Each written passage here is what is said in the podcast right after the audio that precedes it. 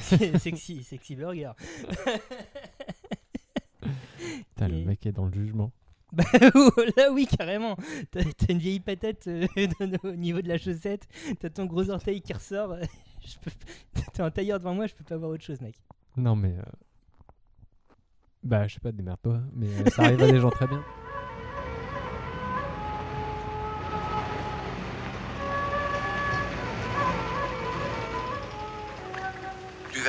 Comme c'est amusant de découper. Ah, Cinq agneaux innocents de présalé du Mont-Saint-Michel. euh, un bon cuisinier peut faire. Ça, un c'est de la bonne viande. Bravo. La fête commence. Bonjour ou bonsoir si vous nous écoutez le soir et bon appétit si vous êtes à table, vous êtes à l'écoute de la grosse bouffe. Ça va Bertrand? Ça va et toi, Thomas? Ça va. Qu'est-ce que c'est la grosse bouffe? La grosse bouffe, c'est un podcast qu'il est bien à écouter, où on parle du bien boire et du bien manger. Et cette semaine, ce mois, ce mois-ci, toujours, toujours à vouloir transformer ça en hebdo Non, ça n'arrivera pas Bertrand. ce mois-ci, on va parler d'un super thème qu'il est bien et qui est, mon cher Thomas, Le sucré Et oui Le sucré sous toutes ses formes, le sucré sous euh, tous ses modes de consommation. Et, euh, et donc, on, on va parler, on va juste contextualiser un petit peu. Donc, le sucré, c'est quoi? C'est une saveur. Oui Il y a quoi d'autre comme saveur dans la vie? Dans la vie, alors ça tombe bien parce qu'en plus du 21 au 24 mars, donc si vous écoutez euh, à partir d'aujourd'hui et pendant trois jours, euh, il y a l'événement Goût de France en France, voilà. Et donc où ça Et va ça parler parle de goût? Et éventuellement, Ah, oui. Et donc le sucré, c'est effectivement un goût, mais donc les autres goûts, ben, le salé, Oui. l'acide, Oui. la mer, Oui. l'umami, Oui. le gras, Oui. le pneu, l'érable, Non, tu la peux LED.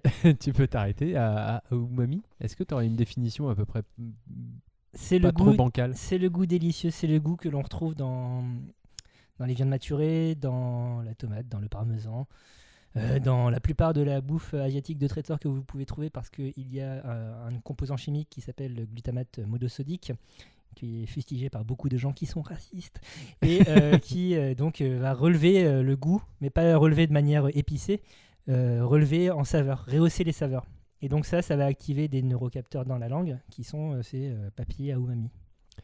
Très bien. Euh, et donc le sucré, c'est une des cinq saveurs parce que euh, le pneu et l'érable, en fait, c'était Le pas. gras, le gras c'est une sorte de, de, de- de goût, si on veut. Mais Ah ouais? c'est aussi une texture, mais ça peut rentrer. Bref. Ok.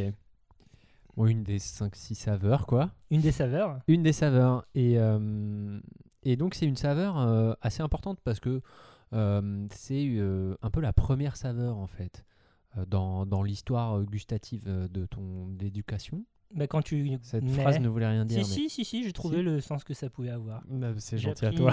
j'ai- fait Bertrand en troisième langue euh, en dernière année de lycée ou en terminale. Pour les points bac, évidemment. Euh, voilà, et t'as eu 7. Du coup, J'ai eu ça 7, n'a donc ça à comptait rien. ouais. Je te connaissais pas à l'époque, j'aurais dû me douter de quelque chose. Mais revenons à notre sujet. Donc oui, le, le sucré, ça fait partie des premiers goûts que tu acquiers avec l'acide. Donc c'est pour ça que les bonbons, ça marche vachement bien auprès des enfants. Et tout à fait, bah ouais. Et, euh, et c'est vrai que quand, quand on réfléchit un peu à, à l'éducation gustative de, de tout le monde, de toi, moi, plus toi, plus moi, plus Je déteste ce chanteur. Pardon. Euh, c'est, euh, ça commence souvent par le sucre en fait. Donc au-delà de l'aspect euh, bon bec, euh, et Gâteau. les- gâteau, tout ça, en- il y a beaucoup de gens qui commencent le vin, parce que je suis un peu monomaniaque, tu me connais. Il y a beaucoup de gens qui commencent le vin par, par du sucré, que ce soit par du blanc moelleux, genre du, du Bergerac moelleux à pas cher à Super U, ou du, dans, un peu dans le même esprit, du rosé, du Cabernet d'Anjou. Et, et même au-delà de ça, les premiers alcools que tu bois quand tu commences à boire quand tu es jeune et qui veut faire la fête, c'est des trucs euh, chimiques et blindés de, de sucre. Soho, Passoa, Bissambong, Mali- Manzana, euh, voilà. Manzana, c'est vrai que j'aime- Baileys, euh, Jet 27, même pour euh, les jeunes de, de- des 30 Glorieuses. Voilà. Thomas n'est pas dans le jugement. non Mais euh, donc oui, c'est vrai que c'est c'est peut-être la, la saveur la plus facile en fait, la plus facile d'accès et qui euh, et qui est en général peut enchaîner sur d'autres saveurs. Exemple, la saveur salée. Oui. Et non, juste avant qu'on enchaîne, Ah, euh, d'après toi, pourquoi est-ce que euh, le, le sucré, c'est cette saveur euh, qui euh, est aussi facilement assimilée chez, chez l'être humain? Je sais pas, est-ce que c'est pas genre les, des, des- des molécules qui sont facilement dig- digestes Digérables? Alors, le, le sucre, le sucré, Ouais. quand on ressent du sucré, oui, euh, il y a, il y a du- de la saccharose et c'est un sucre rapide, effectivement. Mhm. Et donc, c'est une- de l'énergie très facilement assimilable. Mais c'est pas ça que tu voulais que je dise? Si, ça fait partie de la réponse parce que donc euh, les ethno-anthropologues euh, scientifiques euh, de la biologie des, des gens, euh, ils, ils pensent que euh, on ressent le sucré justement pour pouvoir détecter les aliments riches en saccharose, en fructose, en, en sucre rapide. Parce que euh, ben, euh, quand tu es chasseur-cueilleur euh, qui sait à peine marcher sur deux pattes, eh ben, c'est essentiel de détecter les nourritures qui te donnent de l'énergie très rapidement, au cas où il faut fuir, par exemple. D'accord. Et donc euh, c'est un peu euh, dans un épisode précédent, tu faisais le même le même truc sur l'amertume. Par exemple, Comme oui. quoi c'était euh, ressenti comme désagréable parce que ça prévenait d'un poison quoi. Voilà, généralement, enfin, nos ancêtres d'il y a quelques millions d'années ont, au, fur, au fur et à mesure, assimilé l'amertume à euh, un danger potentiel. Et donc, euh, c'est pour ça que c'est difficile, euh, quand tu es tout gamin, de- d'aimer le café ou la bière, et si tu as des parents pas du tout considérés. Euh, Donc même même raisonnement avec le sucré mais inverse quoi. et même raisonnement avec le salé, mais j'y viendrai plus tard. Oh, suspense. Wink, wink. Et donc, tu voulais parler justement de salé, toi, de ton côté? Non, mais euh, bah, c'est c'est surtout que c'est c'est en fait une association qui marche vachement bien. Euh, le, euh, le sucré-salé, euh, c'est c'est quelque chose qui, dans un plat, fonctionne souvent assez bien et qui permet d'avoir un bon équilibre et, euh, et qui permet de, de twister des petites recettes, euh, qui d'avoir un peu toutes les saveurs en fait au sein, au sein d'un même plat. Est-ce que tu as des exemples de plats sucrés-salés Euh, La carbonade flamande, mec. C'est pas celle à laquelle je pensais en premier, vu mais, mais ouais, non, ouais, mais personne pense à ça. Mais en fait, t'as aussi des plats euh, hyper régionaux et qui ont l'air hyper euh, traditionnels et tout, qui sont du sucré salé. C'est pas réservé à genre à la mode de la cuisine fusion ou je sais pas quoi. C'est aussi dans des plats hyper euh, hyper euh, pépouses et euh, franchouillards quoi. Donc carbonade flamande, le sucre il est apporté par par la bière hein, que tu mets en fait euh, dans on, on en sent vraiment le la sucré bière que tu trouves dans la Ouais, carbonade un côté un peu caramel, un peu sucré. D'accord. Euh, et, puis, euh, et puis après, tu as, toutes les sauces, tu vois, tout le, le gibier avec des sauces aux fruits, des sauces aux Oui, fruits ou rouges, même des fruits en accompagnement, quoi. ou avec carrément des fruits en accompagnement, qui du, du boudin aux pommes, qui du, du sanglier aux, aux érelles. Le ca- canard à l'orange. Ouais, bref, des, des, des trucs euh, très très franchouillards sans aller, euh, sans aller euh, chercher dans dans d'autres pays. Donc là, on est dans la très très grosse franchouillardise, Mm. mais ça reste des plats euh, un peu. Enfin, c'est pas ce que tu manges au quotidien. C'est pas ta quiche Lorraine, c'est pas ta salade. Oui, c'est vrai, c'est des plats qui sont travaillés, et qui, sont, qui demandent des, beaucoup de cuisson, et c'est plus des, des plats de fête. Et il y a une raison historique à ceci, mon C'est petit pas pote. vrai. C'est euh, donc euh, Père Thomas. contrairement à ce que tu peux trouver dans d'autres pays euh, d'Europe, même, enfin des voisins immédiats, genre la moutarde sucrée allemande que tu manges avec les saucisses blanches, ou, euh, ou même, que sais-je, attends, je regarde mes notes parce que j'ai oublié de mémoire, les, ba- tout connement les baked beans anglo-saxons, enfin qui sont dans une sauce tomate quand même assez sucrée. Ouais, moi je préfère les sauces barbecue. Mais Ouais, bah, la sauce barbecue c'est aussi sucré, voilà. exemple Eh bien, parfait. en France, t'as pas euh, systématiquement cette présence quotidienne du sucré salé dans la bouffe de tous les jours. Ouais. Et donc la, les régions, la raison, on peut la faire remonter à- à- au règne de Louis XIV, où tu as des, des- des livres de cuisine qui se mettent en place, notamment le, le cuisinier François, euh, où euh, des, règles de- des règles culinaires vont être mises en place et où euh, donc euh, on associait beaucoup l'acidité et le sucré salé à la cuisine médiévale. Et comme on entre dans la cuisine d'un nouveau temps, on se débarrasse de tout ça. Le sucré n'interviendra plus que dans les desserts. Donc, la cuisine euh, de plats, enfin les plats de résistance sucré-salé, les entrées sucré-salé, disparaissent quasiment des cartes, enfin des menus, euh, des, des menus euh, à partir de ce moment-là dans l'Ancien Régime. Et ça va perdurer très longtemps encore. Donc euh, la disparition du sucré salé, euh, Dans la cuisine c'est française, la Renaissance quoi. Enfin, c'est genre on C'est- vire, le, on vire le Moyen Âge.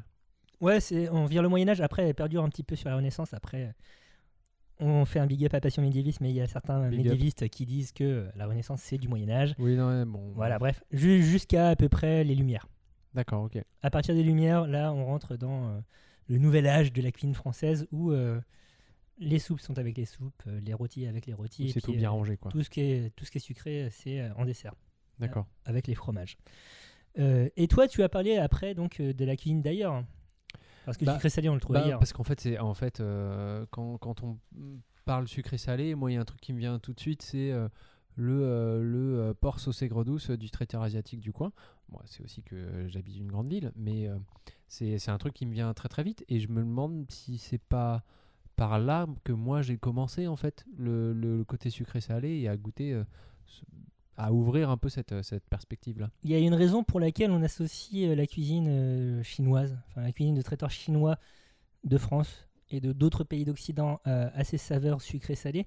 C'est parce qu'il y a une grande partie des premières immigrations chinoises vers l'Europe, vers l'Amérique du Nord, qui viennent des régions de l'est de la Chine, donc les régions qui font globalement face à Taïwan, donc le Fujian, le Guangdong et le j'en ai d'autres, euh, le Jiangsu par exemple, euh, où euh, la cuisine de ces régions traditionnellement intègre beaucoup de sucre. C'est pas une c'est pas une cuisine globale en Chine. La, la Chine est tellement grand, c'est une culture Mhm. tellement enfin c'est des cultures tellement diverses que euh, les pratiques culinaires euh, changent d'un bled à l'autre. ouais. quoi, voilà.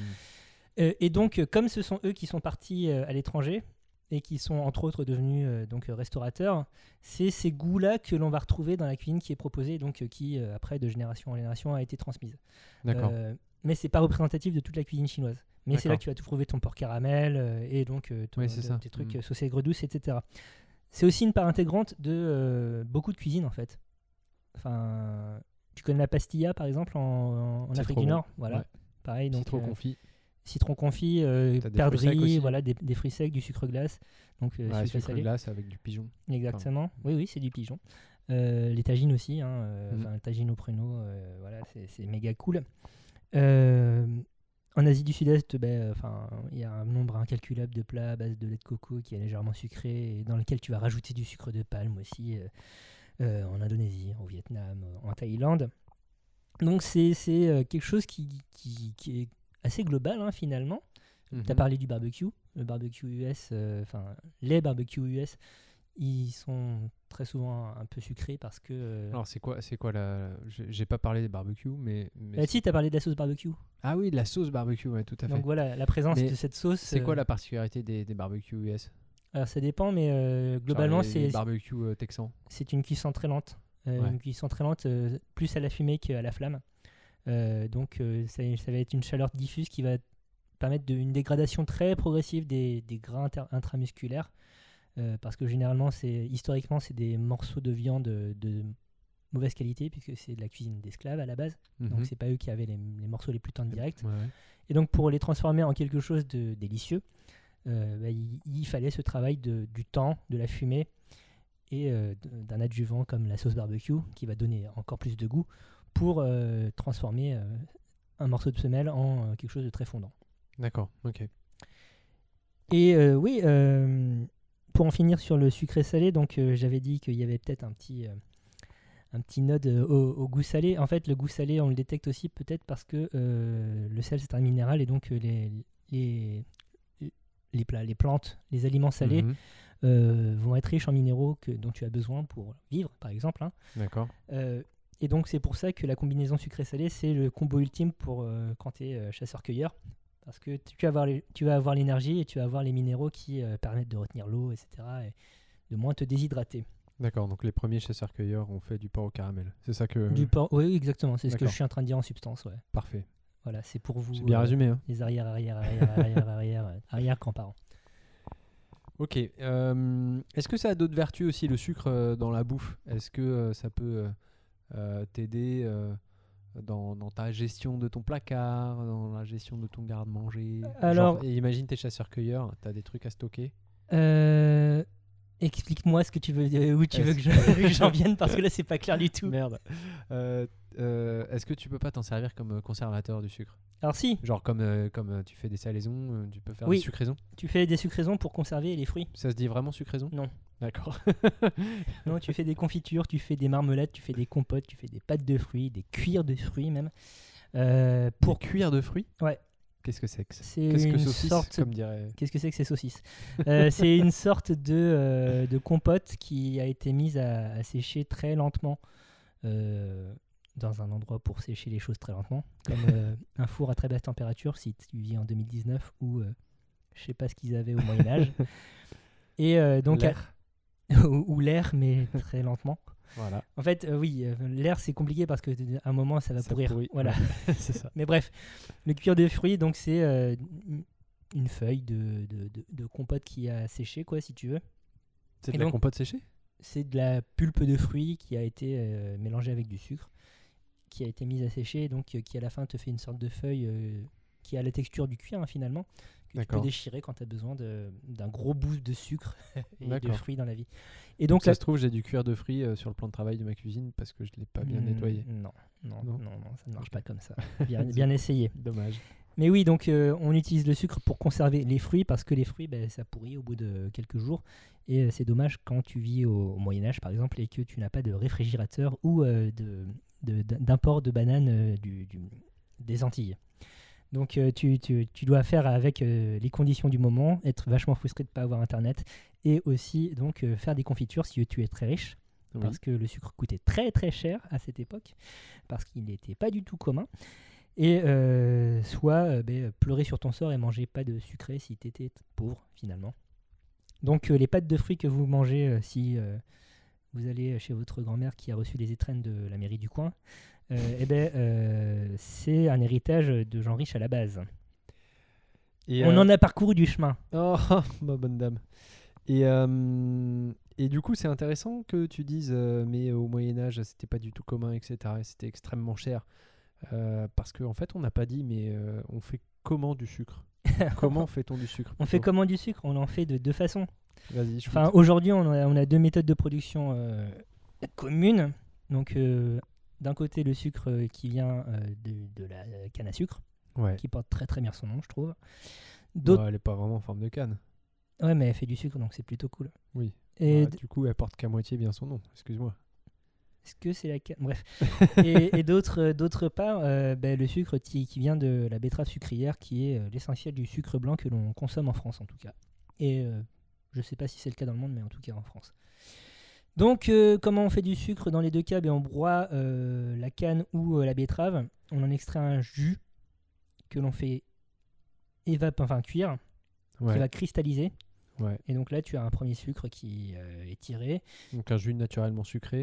Et Oui. que t'enlèves l'eau en fait. C'est ça, tu eau, enlèves l'eau, tu enlèves la, la- Enfin, au broyage, tu enlèves la pulpe si c'est de la canne, enfin la Mhm. fibre, ou la, la chair résiduelle du, de la racine si c'est de la betterave. mhm. Tu, re- tu, tu re- tu- tu as globalement un truc avec euh, de l'eau et euh, de- du saccharose en Mhm. résultat, et puis des, des- des impuretés. Et ensuite, tu vas faire cuire ça, et en fonction du nombre de cuissons, bah, tu vas avoir un truc plus ou moins raffiné. Euh, le, sucre, euh, le sucre de canne sera toujours euh, un peu brun, quoi qu'il arrive. Mhm. Le sucre de betterave est naturellement blanc, mais on peut le rendre brun euh, si on fait une cuisson un peu plus poussée qui conduit à une légère caramélisation et donc euh, une transformation de couleur. C'est ça la vergeoise? C'est ou pas? la vergeoise, c'est une cuisson plus poussée encore. D'accord. Euh, mais oui, la vergeoise, c'est vraiment propre à la betterave sucrière. Et donc oui, tu as tout un tas de sous-produits, du sucre de canne ou du sucre de betterave, donc la mélasse par exemple, ou, ou que sais-je encore, Avec laquelle on peut faire du rhum. Avec laquelle on peut faire du rhum, qui est un des meilleurs sous-produits euh, de la, de la canne à sucre. Tout à fait. Voilà, t'es pas le dernier à me... oh, voilà. que non. Pendant longtemps, donc, le sucre c'était produit euh, à partir de la, su- de la canne à sucre qui nous vient d'Inde, qui a transité via le Moyen-Orient, puis le pourtour méditerranéen à partir du 14e, 15e siècle. Mhm. Euh, au moment de la Reconquista et des grandes découvertes, enfin. Au, début du 15e siècle, les Portugais commencent à l'implanter sur les différents cailloux qui commencent à conquérir euh, le long de la côte euh, africaine euh, en Atlantique. Donc euh, les Açores, le Cap Vert, par exemple. Mhm. Ils voient que ça marche bien. Bim, coup de bol, ils trouvent le Portugal, le Portugal, ils trouvent le Brésil pas très longtemps après. Et donc ils se disent, eh tiens, c'est sous la même latitude, donc et si on tentait ça, bim, ça marche bien aussi. Et donc C'est un peu plus grand. c'est un peu- il y a un peu plus de place, on peut en faire un peu plus. Donc euh, les premières plantations de sucre euh, en Amérique arrivent au XVIe siècle, Ouais. euh, ce qui va donner aussi un super coup de boost, un super coup de boost pour la traite négrière. C'est vraiment génial. Souvenez-vous de votre Candide, par exemple, hein, le nègre de Suriname. Non, tu Non. non, tu t'en souviens pas. Non. Candide de Voltaire, tu Ah, bah non. non toujours pas. Euh, je l'ai pas lu, Il a, j'avoue. il a perdu une main parce qu'elle a été broyée dans dans la- l'appareil à broyage de la canne et il a perdu une jambe parce qu'il a tenté de s'enfuir. Et c'est à ce prix que vous mangez du sucre en Europe. Voilà, c'est la morale de ce triste chapitre. Euh, D'accord. Euh, c'était destiné à faire à avaler de travers la pâte de fruits euh, du, du bourgeois en France? De quoi? Non, c'était oui, c'était c'était pour euh, C'était un peu un pavé dans la mare. c'était une sorte de ouais, de dire l'esclavage quand même c'est pas très humain. Euh, donc oui, euh, à partir de, de cette époque, donc euh, de l'époque moderne hein, comme on appelle en histoire, donc euh, qui correspond grosso modo aux Lumières, la consommation de sucre commence à augmenter euh, et à se démocratiser entre guillemets parce que c'est pas vraiment des société démocratique, mais vous voyez ce que je veux dire On a pigé, on a pigé. voilà, se démocratise, le sucre est plus accessible en tout cas en, en. Europe. Et donc là, tu commences à avoir davantage de spécialités à base de sucre, des pâtisseries qui commencent à ouvrir, etc. etc. D'accord. Pour ce qui est de- du sucre des betteraves, Oui. Mais alors pourquoi, pourquoi en France on, on- on mange de la betterave? À cause ou parce que Napoléon. Ah, En fait, à partir mais de... qu'est-ce que c'est que cette saucisse? Ça y est, tu vas adopter cette expression? Mais oui, mais en fait je l'ai déjà adoptée en ton absence. C'est très bien. Sauf que j'ai- je dis euh, qu'est-ce que saucisse? C'est encore mieux. Il faut que tu, il faut que tu fasses tienne cette euh, expression. Ah, mais qu'est-ce que saucisse c'est adopté? Euh, eh bien, euh, Napoléon, il fait la guerre à à peu près toute l'Europe. Tout le Mhm. monde le déteste. hein, Ah bon? Toujours aujourd'hui, sauf peut-être les Polonais, parce qu'on ne sait pas. Et, euh, et donc en 1810, euh, après plusieurs années de, blocus, de ce qu'on appelle le blocus con- continental, donc euh, à savoir les la flotte an- anglaise qui met des bateaux tout le long des côtes européennes pour empêcher les bateaux français et allier forcer des Français à faire du commerce avec les États-Unis. Donc, Genre le mur flottant de l'Atlantique? C'est ça, c'est un mur de l'Atlantique avant l'heure. Euh, donc, euh, bah, du coup, il n'y a plus de communication avec euh, les Antilles et l'Amérique, d'où venait le sucre de canne. Mhm. Or, Napoléon, il adore ça, les- le sucre. Ah zut Enfin, j'en sais rien s'il adore ça, mais en tout cas, en France, on aime bien. Et euh, bah, Il pour, a dû trouver un plan B quoi. il, a, il a dû trouver un plan B, et donc il a lancé l'industrie betteravière, betterave sucrière, je sais pas,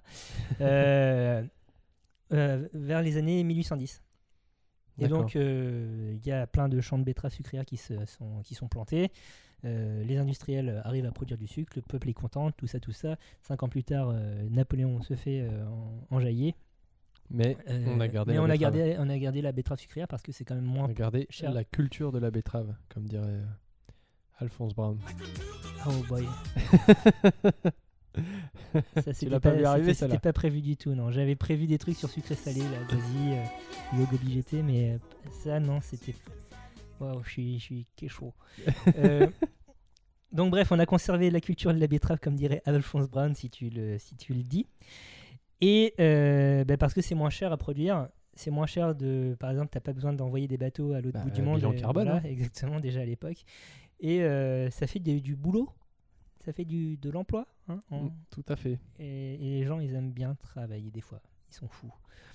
Donc euh, voilà pour ce petit historique du sucre. Aujourd'hui en France, on en consomme en moyenne, euh, grosso merdo, 35 kilos par an par personne, Mhm. euh, ce qui est conséquent. Oui. Mais, Ce qui pourrait être pire. voilà, exactement, pas scandaleux. Ok, et donc le sucre, euh, c'est vraiment donc, un truc non seulement qui est bon, euh, qui est facilement associable, qui est pratique, et qui, euh, qui plus est, en France en tout cas, souvent local. Faites fonctionner votre sucrerie locale. hein. Et, en, en métropole et dans les dom-toms.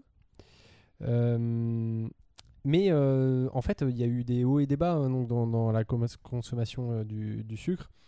Et c'est vrai que en ce moment, euh, on n'est pas sur euh, genre le sucre, sucre égale bonheur. On n'est pas vraiment dans cet état d'esprit. On est alors Thomas Je hoche la dos de tête, ligne genre de la mode- tête. en mode Hmm, je suis pas complètement d'accord avec ce que tu dis. Finis ton propos. Euh, Il y a un peu une diabolisation, je, le mot est lâché, euh, du, du sucre en ce moment, euh, qui est qui pour c'est-à-dire que tout ce qui est ostensiblement sucré euh, est euh, j'ai dit tout, c'est pas vrai, mais La bref, plupart. la plupart est, euh, un peu ostratis- ostracisé. Et, On sort les mots compliqués là ah ouais, ce soir. hein. Ouh là là. et, et en tout cas mal vu. Donc un exemple, un exemple Parmi tant d'autres. que je connais, le pinard, le sauterne, euh, appellation euh, prestigieuse du Bordelais, qui fait, euh, Historique. voilà, qui fait, qui fait du vin par essence sucré, puisqu'il n'existe pas de sauterne pas sucré, hein, c'est dans le cahier des charges. Et quand je dis sucré, c'est vraiment sucré, hein, c'est pas, c'est pas comme nos, nos amis champenois dont on parlera un petit peu plus tard, puisque c'est minimum 45 grammes de sucre par litre de vin, donc c'est, c'est quand même assez conséquent. C'est c'est du sucre naturel, c'est pas du sucre ajouté, on est d'accord. Ah tout à fait, oui, oui c'est naturellement sucré, on rajoute pas de sucre. Euh, donc euh, ce vin-là a du mal en fait à se vendre en ce moment. Autant il était euh, le... Pourquoi diable? Mais parce que justement il est sucré et tout le monde le sait. Tout le monde est au courant que c'est très sucré. Donc, euh, exemple, euh, il y avait, euh, ne serait-ce qu'il y, a- qu'il y a 20 ans, parce qu'en fait c'est- c'est assez récent hein, comme phénomène. Il y a 20 ans, il y avait 4000, euh, 4856 hectares consacrés à la production de vin blanc moelleux dans la région de Bordeaux. Et aujourd'hui, il y en a 3142. Donc on est passé de 4008 à 3100 en 20 ans. Euh, Est-ce qu'on est qu'on a des, des drops similaires, enfin des drops comparables euh, absolument pas. dans aucune La euh, surface- appellation? Non, la surface de vigne plantée grandie en France. Et là, on est sur, euh, sur du moins 20%. Quoi. Donc, euh, donc voilà. euh, le, Jurançon aussi, autre euh, vin ostensiblement sucré. Bah, les producteurs de Jurançon produisent de moins en moins de Jurançon normal et produisent de plus en plus de Jurançon sec. Outre donc outre cette évolution, la vision du, sucré comme quelque chose de négatif, est-ce que c'est pas tout simplement aussi que les goûts évoluent au-delà de toute injonction à l'anti-sucre? Est-ce que euh, on trouve pas que le Jurançon sec c'est meilleur maintenant? Non, parce que euh, parce que c'est vraiment euh, lié euh, à, au, au caractère ostensible en fait du, du- du vin sucré et euh, que le, le vin sucré ne, ne se vend pas ne- parce qu'il ne se boit pas parce qu'il fait peur. C'est une que- vraie peur, c'est Ah pas, ouais. pas juste, enfin aussi qu'il est moins désaltérant ou ce genre de choses. Alors il y a le côté euh, un peu oh là là ça va être lourdingue, Mm. mais euh, et surtout le côté argument qui revient très souvent. Euh, bon, j'en bois un verre mais ça suffit. De là en acheter une bouteille, faut pas déconner. Euh, mais en fait, c'est une peur dans le sens où après, si tu arrives à faire goûter la personne, ton, ton client potentiel, ou en admettant que tu es caviste, si tu arrives à faire goûter, après, la, la barrière, elle est levée. Parce qu'on s'aperçoit que bah non, finalement, c'est pas si sucré. Ça fait peur, hein, mais parce qu'on a tous un mauvais souvenir de trucs sucrailleux. Mais euh, il y a aujourd'hui plein de vins, euh, euh, même pas chers, hein, qui sont équilibrés en fait et Mm. qui sont du coup parfaitement buvables. Un verre, deux verres, trois verres. Oups, j'avais pas vu, mais la bouteille est terminée. et ça, et tu appelles ça le lundi, hein, il me semble. C'est un vie. lundi quoi. Oui. Et euh, non, mais bon, après, ce qui est, ce qui est triste dans, dans la région de Sauternes, qui euh, se, se- se prennent un peu la tête pour faire du, du vin de qualité, enfin, comme dans plein d'endroits, hein, mais je veux dire, c'est. si un endroit où il, il- il se force à faire Non. du vin dégueulasse. Non, non, non, mais bien sûr. Mais ce que je veux dire, c'est que pour faire du vin sucré partout en France, c'est compliqué. Je crois que j'en ai déjà parlé dans un autre Oui, oui, épisode. oui. Bref, je vous refais pas le- la, la liste, mais c'est compliqué, c'est très contraignant. Euh, et donc, en plus, quand ça se vend pas, ça fait chier, quoi. Et euh, un truc qui m'a profondément attristé, c'est que euh, Florence Catiard, Florence Catiard, qui est une très riche propriétaire de châteaux bordelais, On la salue.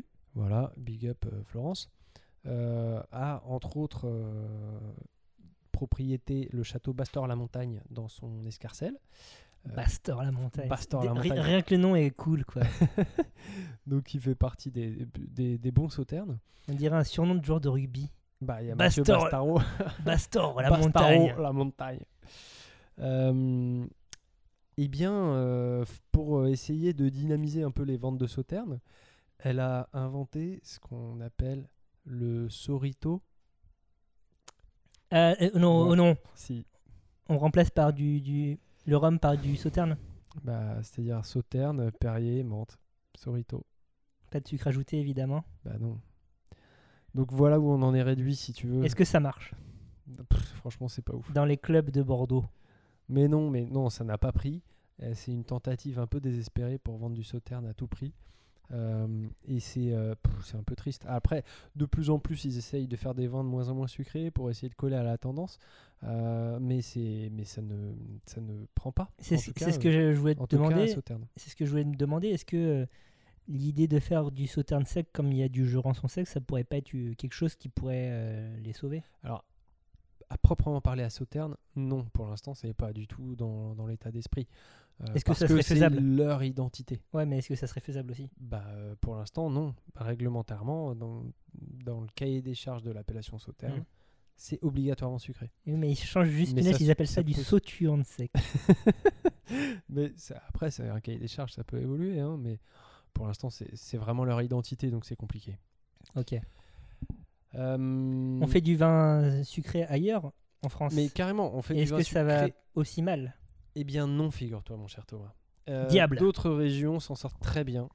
Et, euh, et, euh, et surtout, en fait, les régions où il y a les deux. C'est-à-dire où il y a du vin et sucré et sec. Et donc, on Sur les mêmes appellations ou Sur la même appellation. D'accord. Ou alors dans, dans le même coin. Donc par exemple, Vouvray, dans la vallée de la Loire. Mhm. Vouvray, bah, ça peut être sec, ça peut être demi-sec, ça peut être moelleux. Mais Gustave Vouvray? Ouais. T'es- T'es Gustave Putain, je sais même pas. Et Gustave Ouvray, t'es Gustave Ouvray, oui, oui. Ouais, d'accord, ok. Euh, tout. On, va, on va oublier ce truc.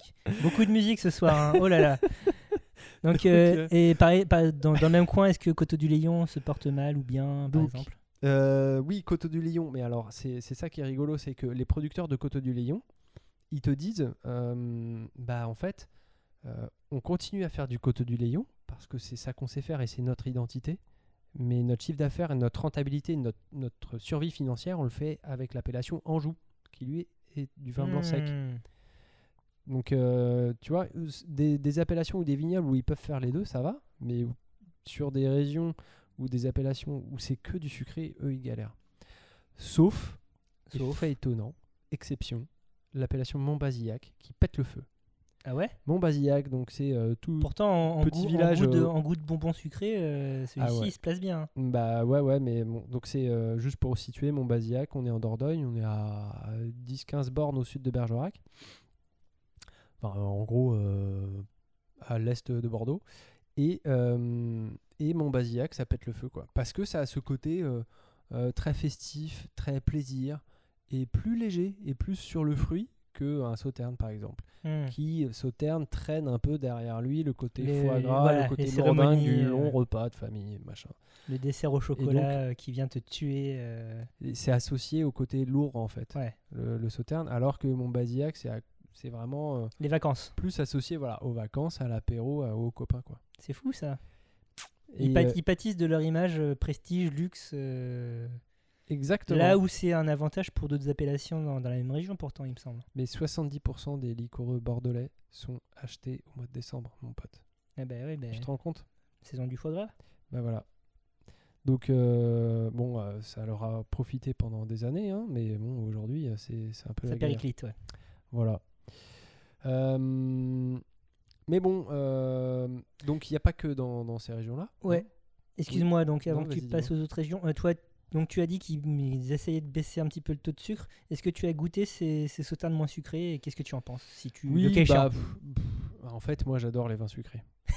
donc, euh, donc je trouve ça euh, dommage en fait de faire l'effort de faire des vins euh, plus, plus légers, moins sucrés, tout ça pour juste essayer de coller à une tendance. Je trouve ça triste. Ah ouais, mais Alors, il, il en, pour- il pour en les advient de leur survie aussi à un moment. Oui, oui, non, mais, mais bien sûr, mais je comprends, mais je, je le déplore quand même. Après, tu as, des vins qui sont, euh, qui sont sup- superbes. Alors, dans la région de Sauternes, bien sûr, mais par exemple, dans la vallée de la Loire, une petite appellation qui s'appelle Quart de Chaume, qui n'est pas connue du tout, mais qui fait des grands vins. C'est tout petit, tout petit, vraiment comme appellation. Donc, à base de chenin, hein, comme quasiment tout, euh, tout l'Anjou.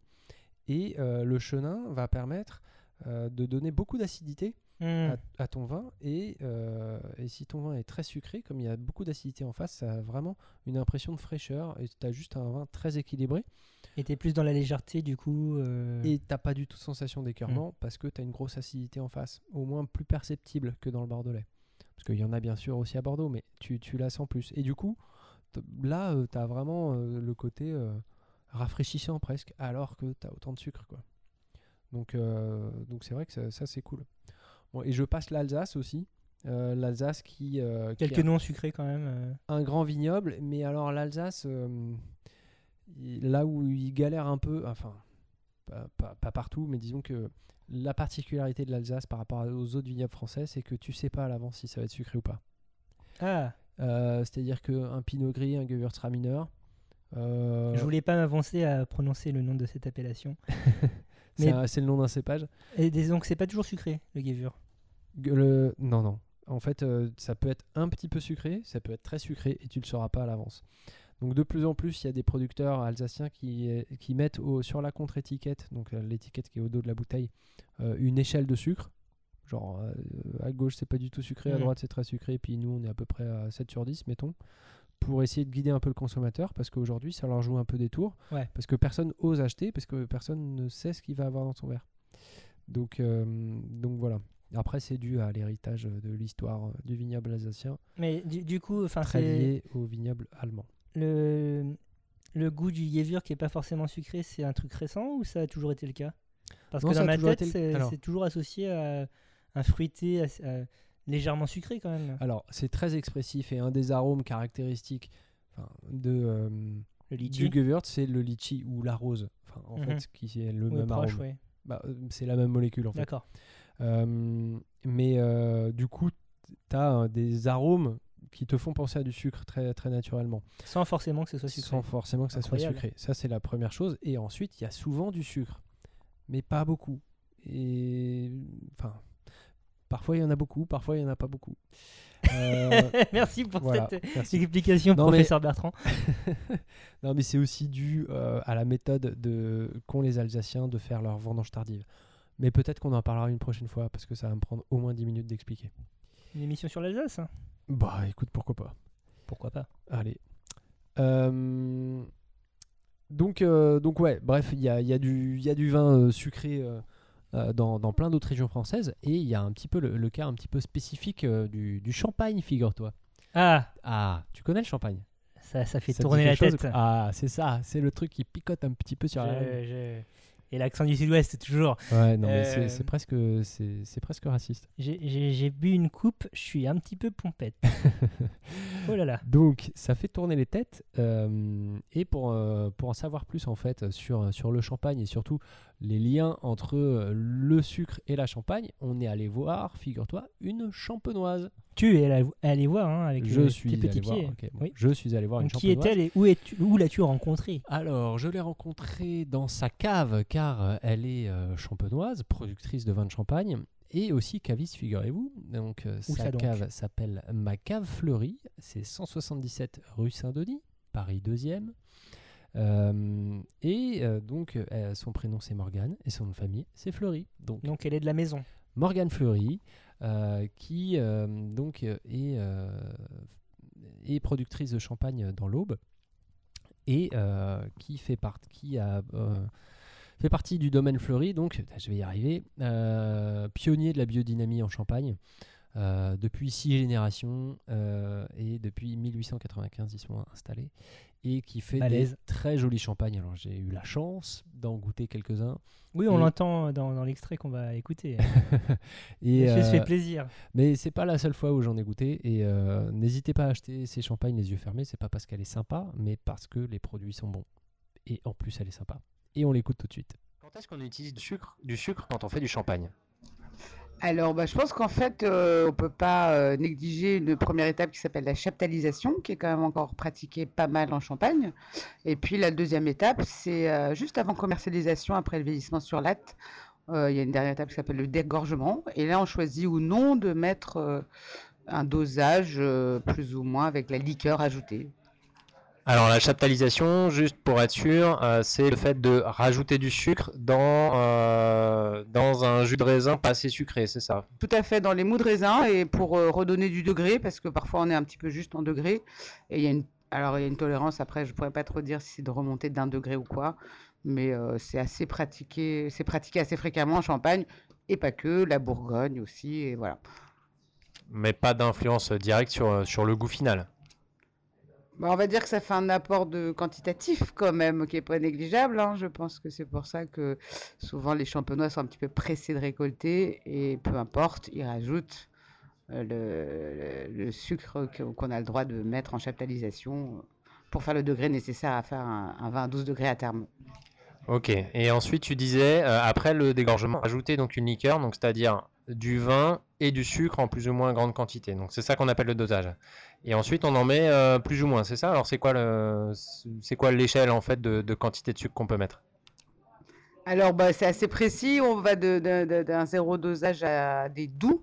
Après, il y a extra brut, il y a dry qui est assez compliqué, mais qui est utilisé, qui est entre, euh, euh, qui est au-dessus de, au-dessus des bruts en fait. Voilà, c'est assez curieux comme nom parce que c'est anglophone d'ailleurs, dry. Mais euh, voilà, ce qu'on connaît le plus, euh, c'est les bruts, bruts classiques, et puis les non dosés, bruts nature, avec une petite confusion, j'ai envie de dire, euh, au jour d'aujourd'hui. Qu'est-ce qu'un brut nature? Euh, C'est pas du tout un brut, euh, un champagne travaillé dans le respect des terroirs, c'est juste une histoire de dosage. Ok. Et, euh, et en fait, pourquoi on met un, pourquoi on rajoute du sucre? Alors je pense que je dirais comme ça pour flatter le palais, tout simplement. Euh, après autrefois, je pense que les maturités étaient vraiment un petit peu en dessous des normes. Euh, la Champagne étant les régions les plus euh, au nord du vignoble français, on manque un petit peu d'ensoleillement, donc les maturités parfois étaient compliquées, surtout, j'ai envie de dire, il y a 50 ans, c'est sûr, à arriver à des degrés potables. Donc on chaptalisait, après on dosait, et peut-être excessivement. On a parlé d'un moment donné en Champagne de camouflage de mauvais vin avec un excès de dosage. La tendance, c'est vrai aujourd'hui, et je pense que c'est le propos de, de- de- de notre entretien, c'est plutôt au brut nature. Quoi. D'accord. Mais c'est, mais historiquement, c'est vrai qu'on utilisait le dosage vraiment pour camoufler un peu les, les défauts de, de vin pas, pas terribles à la base? Euh, moi, j'ai pas connu cette période-là, je pense pas. Puis j'ai eu la chance de naître dans un domaine viticole euh, familial où on a toujours fait les choses, je pense, intelligemment, euh, tant de la travail de la vigne que jusqu'à la vinification. Mais euh, oui, autrefois, ou des mauvaises tailles, ou oui, c'est sûr que. Puis le, le sucre flatte le palais, hein, je veux dire, euh, ceux qui aiment le sucré, que ce soit des chocolats ou des desserts. voilà, ça, ça correspondait bien. Et, et en fait, ça, ça fait une balance entre le sucre et l'acidité. Parce que l'acidité, on ne pourra jamais trop la camoufler. Et l'expérience veut que chez, chez nous, mon père a fait une déclinaison sur un millésime où à l'époque, on bloquait les malots, donc très acide, c'était en 95. Il y avait tellement d'acidité, on a dû le garder 12 ans en cave avant de pouvoir le commercialiser. Et on s'est amusé. En plus, c'était vraiment la mouvance euh, mode des brutes nature qui arrivait sur le marché. Nous, on l'a décliné en trois dosages. Juste pour éduquer les gens un petit peu, c'est quoi cette histoire de dosage en champagne? Donc, on l'a fait en extra brut avec 3 grammes, en brut à 14 et en doux, ce qui n'existe absolument pas en champagne, à 52 grammes de liqueur ajoutée. Mais l'équilibre était là, parce qu'en finale, on avait toujours une, une acidité par rapport à la minéralité de ce vin-là, particulièrement ce millésime. Euh, donc on camouflait pas le vin, on développait juste une panelle d'arômes différentes sur ce même vin, décliné en trois dosages. D'accord. Et, euh, du coup, bah, puisque tu es dans un domaine familial qui existe depuis 30 ans? Quatre générations. 4 générations, pardon. Oh là là 95. Oh là là. Donc du coup, euh, du coup, est-ce que même au sein de ton propre domaine, euh, est-ce que tu as vu une évolution dans, dans les dosages? Oui, tout à fait. Je pense qu'avec mes frères, euh, en plus, on fait vraiment partie de cette génération qui apprécie. On apprécie les non dosés, bien faits, forcément, pas des, des, non dosés juste faits par mode et tendance, qu'il y en a qui sont quand même un peu sévères euh, sur le marché aujourd'hui. Euh, après, je suis, moi, j'étais vraiment, quand j'ai démarré aux côtés de mon père euh, et avec mes frères, j'étais une militante des, des brutes nature zéro dosage euh, dans ma tête, mais à force de faire des dégustations d'essais de dosage chez nous, je me suis rendu compte qu'en fait, mon palais, il aimait bien parfois bah, qu'il y ait un petit peu de liqueur pour allonger le goût, le palais. Et, du coup, je rejoins le discours de mon père, donc des anciens, qui, qui dit que voilà, parfois, il y a des millésimes qui sont un petit peu rudes. Et si on met quelques grammes de liqueur, on camoufle pas du tout le vin, mais au contraire, on va allonger le goût, comme un plat qui sera un peu fade juste avec ses épices. Si on met un petit peu de sel ou de, ou de sucre, enfin, on va on va allonger le goût quelque part, enfin donner un peu plus de longueur en bouche. Et tu disais, euh, à force, euh, à force de déguster euh, certains vins, il y en a, il y en a qui sont un peu, un peu rudes, des non dosés qui sont un petit peu rudes, parce qu'il y a un vrai phénomène de mode autour de ça, autour des champagnes avec zéro sucre rajouté? il y a un vrai phénomène de mode. Il y a aussi une confusion parce qu'un brut nature, quand on marque sur une bouteille brut nature, les gens pensent pas forcément à cette histoire de dosage qu'ils ne connaissent même pas en fait. Donc ils s'imaginent être sur quelque chose de plus pur, euh, ce qui est vrai en soi puisqu'on rajoute pas de sucre, mais euh, ça n'a rien à voir avec le travail des sols et dans la mouvance des vins nature aujourd'hui. Je crois qu'il y a un petit amalgame qui a été fait. Et du coup, pourquoi, pourquoi en Champagne on utilise ça alors que c'est pas le cas dans, dans le reste de la France? Le dosage? Ouais, non, mais pourquoi, pourquoi en Champagne, voilà, on se dit brut nature égale en fait très sec? Mhm. Euh, alors que, euh, je sais pas, on va pas marquer euh, un brut nature sur un, sur un vin blanc vraiment très sec avec 0 g de sucre résiduel ou enfin, j'en sais rien. Hein. Parlons de l'Alsace, par exemple. Moi, c'est une appellation que j'ai un petit peu de difficulté à vendre ici, par, peut-être par manque de connaissances ou comme ça, mais je sais que l'Alsace, c'est très compliqué aujourd'hui, en achetant une bouteille dans un, rayon lambda, de savoir s'il y a du sucre résiduel ou non, et on leur a jamais imposé ça. Donc peut-être qu'ils se sont fait du tort avec ça, c'est vrai qu'aujourd'hui, la Champagne est assez précise avec euh, l'écriture d'un brut nature, euh, mmh. demi-sec euh, ou brut classique. Quoi. Là, on est en train de. Enfin, moi, en tout cas, je suis en train de déguster un, très joli champagne, donc un, millésimé 2007. un assemblage de, de 4 cépages champenois, mais, et qui est dosé à 2,8 grammes. Et en fait, ça m'a un peu interpellé. Qu'est-ce qui fait que le, Qu'est-ce qui fait que voilà, on fait 2,8 et pas 2 et pas 3 et pas 4 Qu'est-ce que qu'est-ce que qu'est-ce qui se passe quand vous faites des séances de dégustation pour se dire bon, OK, ça c'est bien? Euh, bah, c'est vrai qu'on a on fait ça de façon assez pointue. Moi je vu le goût et le résultat final et l'attente du consommateur, je simplifierais la chose, mais nous, on s'amuse à, chaque millésime qui sort, et celui-ci est resté presque 10 ans en cave, à faire 3, 4 essais de dosage. Euh, mais avec effectivement, euh, ça va de 2 grammes 3 à 2 grammes 8 à 3 grammes 2. Enfin, c'est un peu euh, improbable. Et en fait, on est 8 et on vote. Et du coup, c'est ce qui ressort au vote général. Donc Mais c'est vrai que je connais des domaines qui s'embêtent pas du tout avec ça. Ils se disent un vin de 10 ans d'âge, vu la matière, on va de toute façon mettre un gramme ou rien. Moi, sur des millésimes comme ça, de mon avis personnel, mais comme je dis, on travaille en famille, donc il n'y a pas que ma voix qui compte, je mettrais zéro dosage. Parce qu'un vin qui est resté 10 ans en cave, en fait, plus on est patient dans le temps, plus on a quand même une finesse en bulle et une complexité vineuse. Et je pense que le pH baisse, en fait, on a... ça ne nécessite pas forcément de dosage. Autant sur des brutes euh, jeunes euh, d'assemblage, euh, oui, pourquoi pas, pour pas agresser le consommateur et puis dire voilà, c'est c'est ce qu'on sait faire aujourd'hui. En plus, on vous l'offre assez jeune et à un prix tout à fait raisonnable. En tout cas, vu de l'extérieur, c'est vrai que on se dit, mais est-ce que, est-ce que le champenois, ils se prennent pas un peu la tête sur un gramme, parce que c'est même pas des grammes par bouteille, hein, c'est par litre. est-ce que vraiment on est un gramme près? Est-ce que vraiment ça fait une différence? Donc toi, tu dis en séance de dégustation, voilà, chacun a son avis et il y a une vraie différence et il y a un, vrai impact dans la perception. Oui, c'est sûr, il y a un vrai, après, de dire zéro dosage, c'est marrant, j'étais vraiment une militante du zéro dosage. Et j'avoue qu'avec le temps et en reconnaissant cette dégustation à l'aveugle, j'admets que parfois, euh, un ou deux grammes euh, va améliorer le vin. Et puis, si c'est fait en plus un petit peu dans le temps, que le, le dégorgement est passé depuis quelques mois, tout est fondu dans le vin. En fait, moi, j'ai goûté chez nous, donc on réduit les dosages euh, considérablement depuis qu'on a repris le domaine avec mes frères, parce que notre goût euh, demande ça et le consommateur aussi, donc c'est super. Et les matières aussi, je pense notre matière première, les maturités des vins, enfin, tout ça fait qu'on a vraiment besoin. Mais j'ai des 96 j'avais stocké depuis longtemps. Mon père, à l'époque, il devait mettre tout à peu près 10 grammes, dégorgé depuis très longtemps. C'est impossible de, de déguster à la. En fait, la dégustation de dosage, suivant comment elle est faite, depuis combien de temps, c'est très rare que les professionnels le reconnaissent. C'est impossible en fait. Donc c'est ça, c'est un grand secret de la Champagne, j'ai envie de dire, et de, depuis combien de temps ça a été fait et comment et sur quel type de vin, malolactique, fermentation malolactique faite ou pas. Euh, tout ça, ce sont des paramètres assez subtils et, et chapeau à ceux qui savent reconnaître. Euh, je sais même pas si David Biro, qui est en train de concourir pour être le meilleur sommelier du monde, il pourrait nous donner, comme ça, si on lui mettait à l'aveugle, plein de différents dosages faits depuis longtemps. Fait depuis longtemps, en fait. Parce qu'on dit souvent que les, euh, les, les, zéro, les zéro dosages, euh, ça laisse pas le droit à l'erreur. C'est-à-dire qu'il faut vraiment avoir un vin de base euh, vraiment très, très pur et très rectiligne presque pour, pour pouvoir se permettre de pas mettre justement de sucre pour, pour enrober.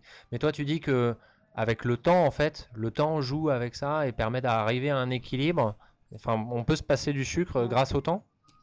Oui, grâce au temps et puis au travail des sols. hein. Je pense qu'il y a des brutes nature euh, faits en conventionnel. euh, franchement, c'est pas la fête au village. hein.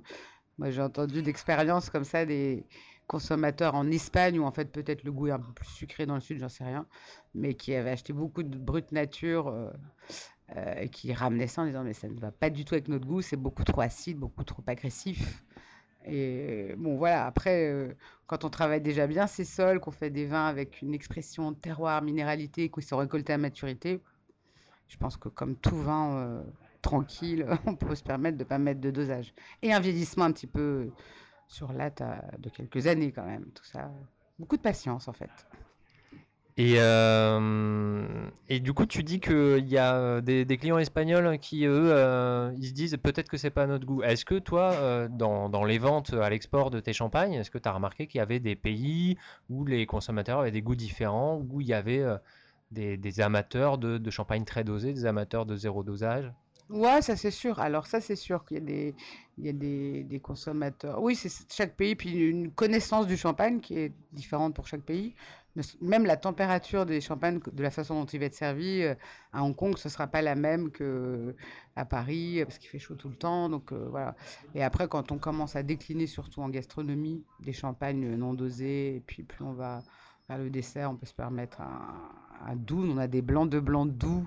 J'ai encore ici des, en stock des blancs de blanc doux 2000, des blancs de blanc doux 97. C'est des expériences que mon père a faites de façon assez euh, isolée dans le monde du champagne, je pense, mais qui sont des petits trésors. Après, euh, c'est vrai que la tendance n'est pas au sucre aujourd'hui. Et comme je disais, euh, euh, voilà, des gens qui, ont- qui sont diabétiques ou quoi, un champagne brut nature, zéro dosage, c'est top.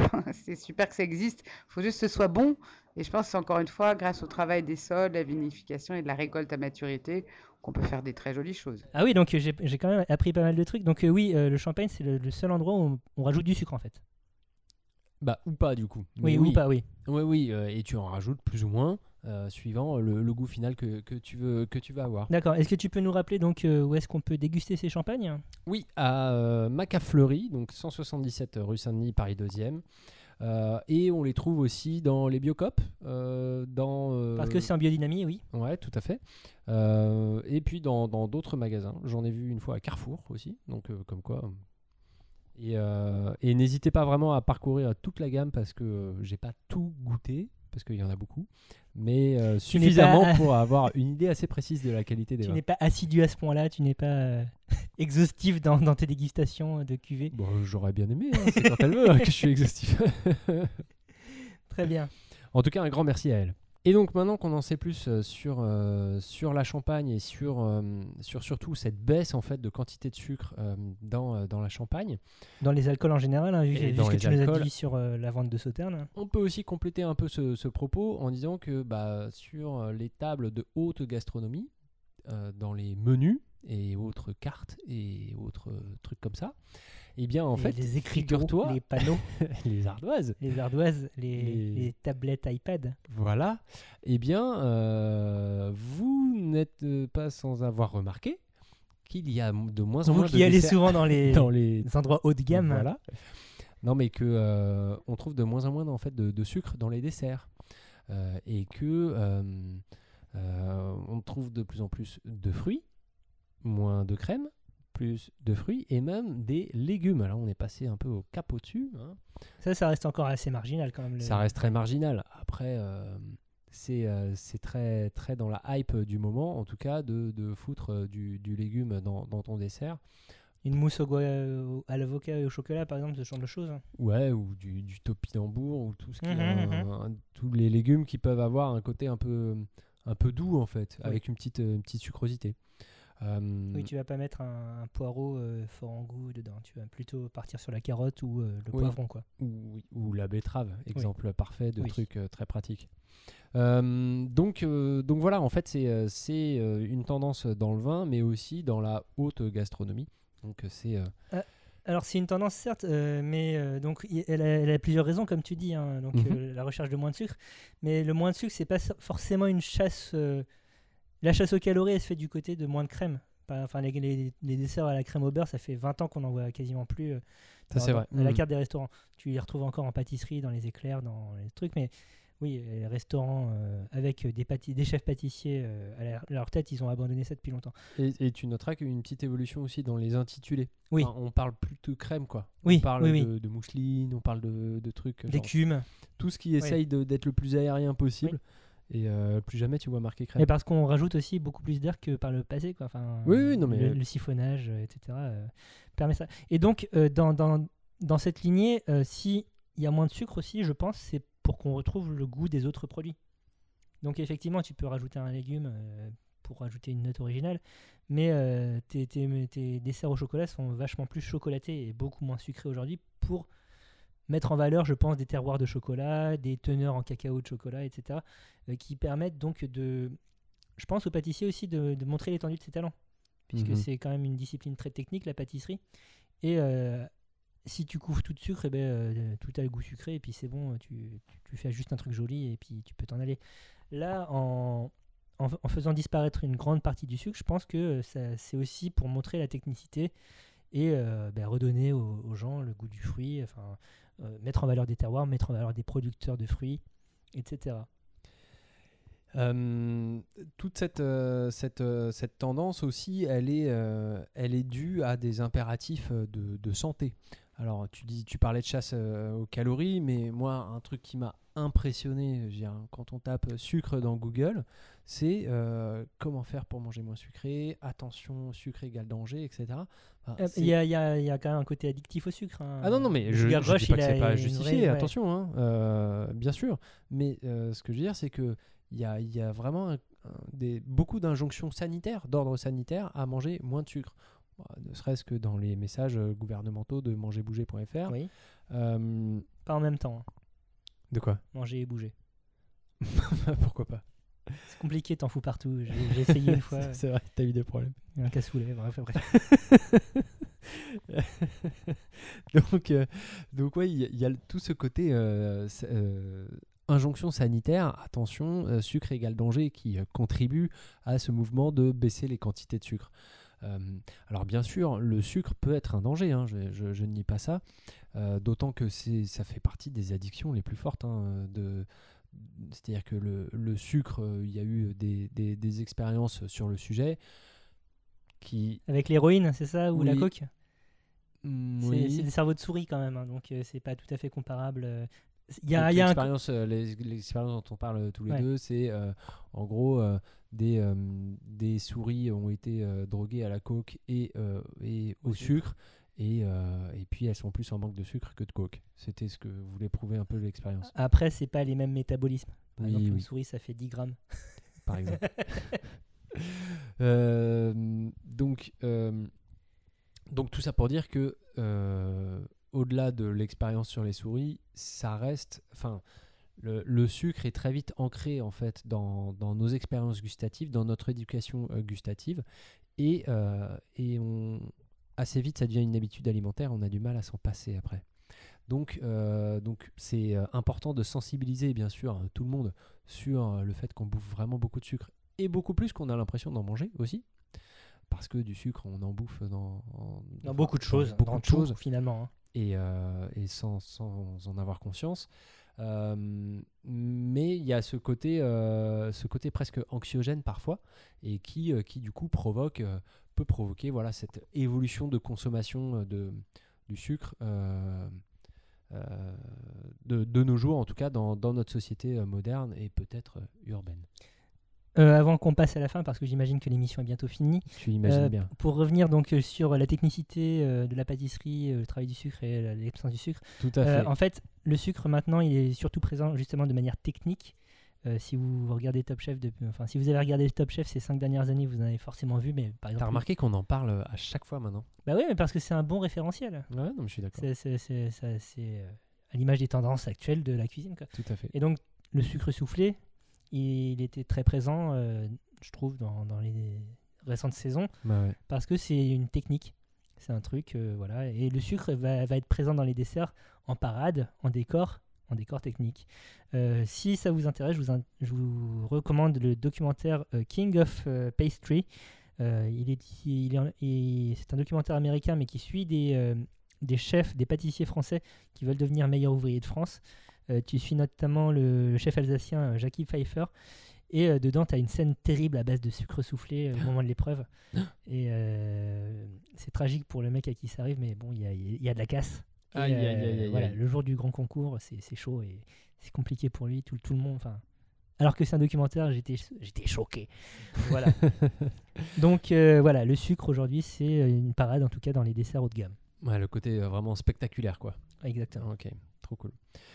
Bien, bon, bah voilà, on a parlé, euh, on a parlé du sucré, c'était bien, euh, c'était bon, c'était c'était sucré. gourmand croquant. C'était gourmand croquant. Non, c'était très cool. Et, euh, et de quoi on va parler le mois prochain? Alors le mois prochain. dire la semaine prochaine. Oui, Pardon. arrête de faire ça. hein. Moi, je, enfin, je démissionne sinon. Le mois prochain, on va parler de recevoir. Qu'est-ce que c'est recevoir? Qu'est-ce que ça veut dire? Pourquoi on reçoit Voilà. Pourquoi on On reçoit va poser, se poser la question de. Alors, la question, c'est pas pourquoi, genre, vous avez des amis.